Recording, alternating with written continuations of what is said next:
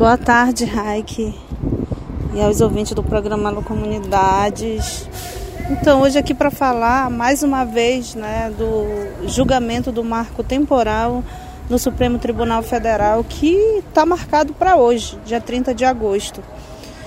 E é um momento assim, de muita expectativa de nós, povos indígenas, porque como né, a gente vem acompanhando, vocês vêm acompanhando, já se prorrogou muito tempo.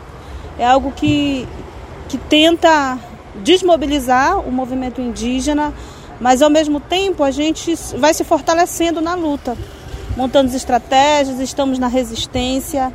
Hoje aqui em Brasília nós estamos com mais de 600 lideranças que apesar de ser, de ser marcado na quinta-feira, nós tivemos pouco tempo para mobilizar, mesmo assim estamos atentos a tudo que está acontecendo dentro do Congresso Nacional, do Senado Federal, porque também está em pauta nas comissões, né? Eles estão, vão pautar essa semana na comissão de Constituição e Justiça, né, porque querem transformar em lei o marco temporal. E no Senado Federal é muito grave, porque não se trata apenas do marco temporal. E aí são várias outras questões que estão colocadas em pauta que prejudicam muito é, as terras indígenas.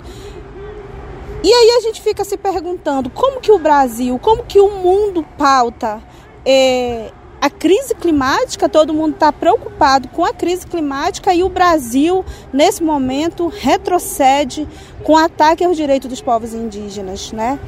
Isso é uma questão para a gente ficar atentos, né? Porque não se basta apenas discursar, é preciso colocar em prática. E aqui no Brasil, a prática estão querendo colocar o retrocesso, é abrir os territórios indígenas para o agronegócio, para a mineração né, muda, mudança de várias leis, ataques à Constituição Federal, mas nós continuamos muito firmes, então a gente está numa expectativa que se termine o julgamento é, do marco temporal no Supremo Tribunal Federal.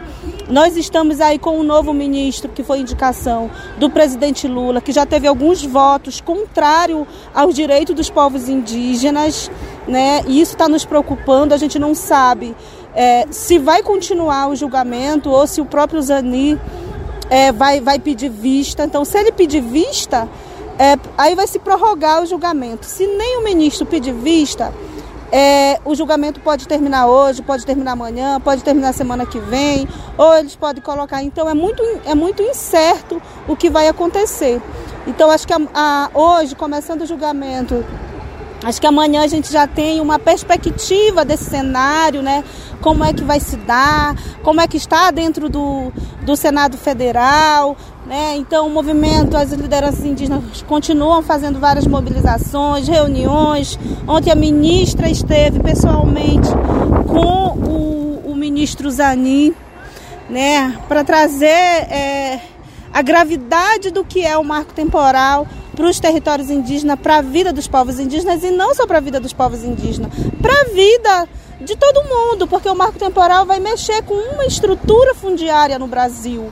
E isso né? Em algum momento a gente pode estar explicando melhor aqui mesmo no programa é, quais são os principais pontos do marco temporal, porque no, no, no, no voto do Alexandre de Moraes, que votou contra o marco temporal, mas votou, mas foi um voto muito ruim, porque ele votou a favor é, dos invasores. Então, e há essas divergências também nos votos, né?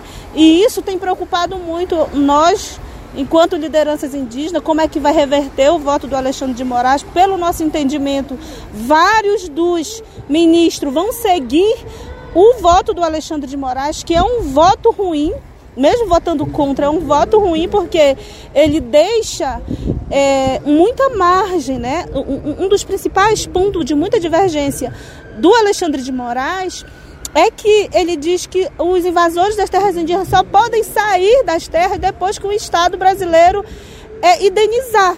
E a gente sabe a morosidade disso, a gente sabe que é muito difícil conseguir indenização. E, ou seja, é, se demarca a terra indígena com o invasor continuando fazendo destruição dentro dos territórios indígenas. E isso são pontos graves, né? Mas creio. Cre... Mas enfim, a gente está aqui nessa expectativa. Amanhã a gente passa para dar mais, maiores informações de como é que foi a votação do dia de hoje. Nós estamos em Brasília mobilizados, né? Várias pessoas do movimento social, do movimento indígena, inclusive vários parentes da região do, do Tapajós, do Médio e do Baixo Tapajós. É, então hoje nós vamos, vai entrar 50 lideranças no plenário e mais 500 vão, nós vamos ficar assim é, fazendo acompanhando a, na frente do STF. Então a gente está nesse contexto agora do marco temporal.